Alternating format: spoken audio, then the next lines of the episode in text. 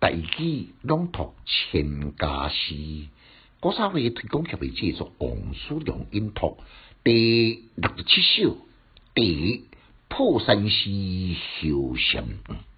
作者常建，诗篇清晨立古诗，初日照古人，曲径通幽处，山房花木深。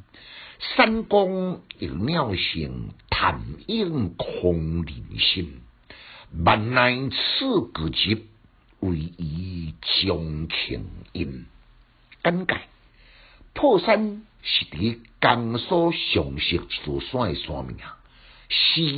对此古刹诶兴复史，在此古刹第四个文人学士，下拢是作侪，敢若即首诗。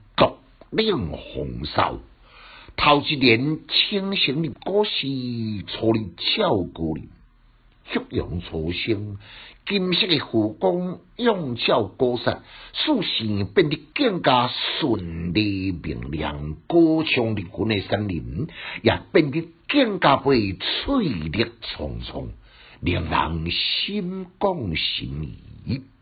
路边呢，马上将湿地来铺垫掉。将波塞四周诶环境干净利落来清零。第二年，曲径通幽处，禅房花木深。搁再点出地中凹什么山呢？描写别通凹什么弯曲幽深诶小路呢？别有一番诶享思，温柔。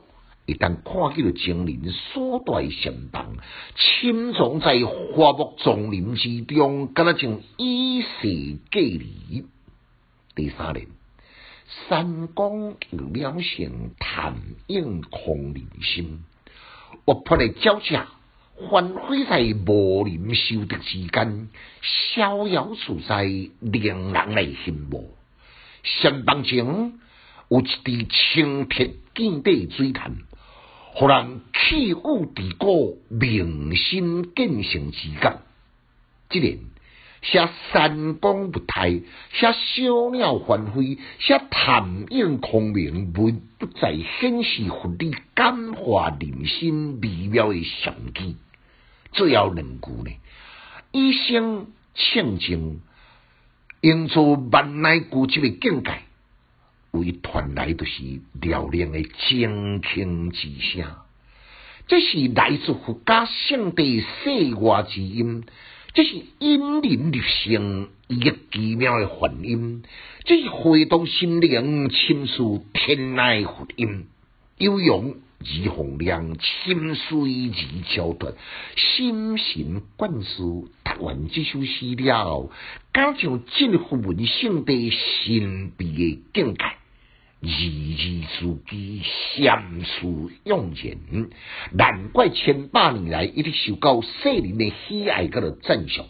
来，咱再静心来复诵一遍：清醒立高时，初立照高林，曲径通幽处，山房花木深。山光有鸟声，潭影空人心。万籁古寂，惟于重庆声。千家诗，小研究，一丝讲，敬，尽孝，读书快乐。